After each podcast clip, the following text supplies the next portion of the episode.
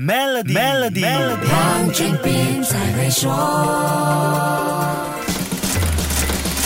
你好，我是黄俊斌。说到个人所得税的各种减免、生活方式税务减免 （Lifestyle Tax Relief），相信你一定不会陌生，就是买书本、报章、杂志、买电脑、手机、平板，还有运动用品的开销可以获得的减免。在二零二一估税年，生活方式税务减免还是保持在两千五百令吉。以下几种情况的开销都符合条件：第一，凡是为自己、配偶或孩子购买和订阅报章、杂志、期刊、书本或其他出版刊物，包括电子。版本的刊物的花费，第二是购买个人电脑、智能手机或平板电脑的开销，但这些器材不是作为商业用途。第三是购买运动器材，还有健身房的会员费。第四是个人名下的互联网服务月费，这些都可以享有这项减免。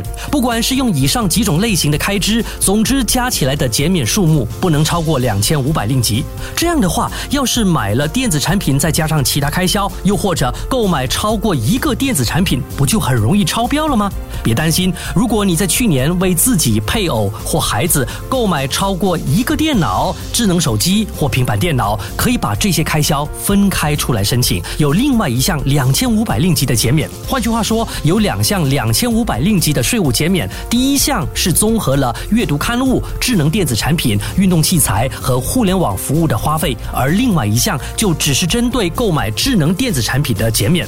另外，运动相关的花费也有额外的减免，只要是购买符合条件的运动器材、运动设施的入场费和租用费，还有参加各种运动比赛的报名费，也可以另外享有五百令吉的减免。这么一来，二零二一估税年跟生活方式有关的减免就是两千五百令吉加两千五百令吉再加五百令吉。下一集跟你说一说跟家人相关的减免。守住 Melody，黄俊斌才会说。黄俊斌才会说。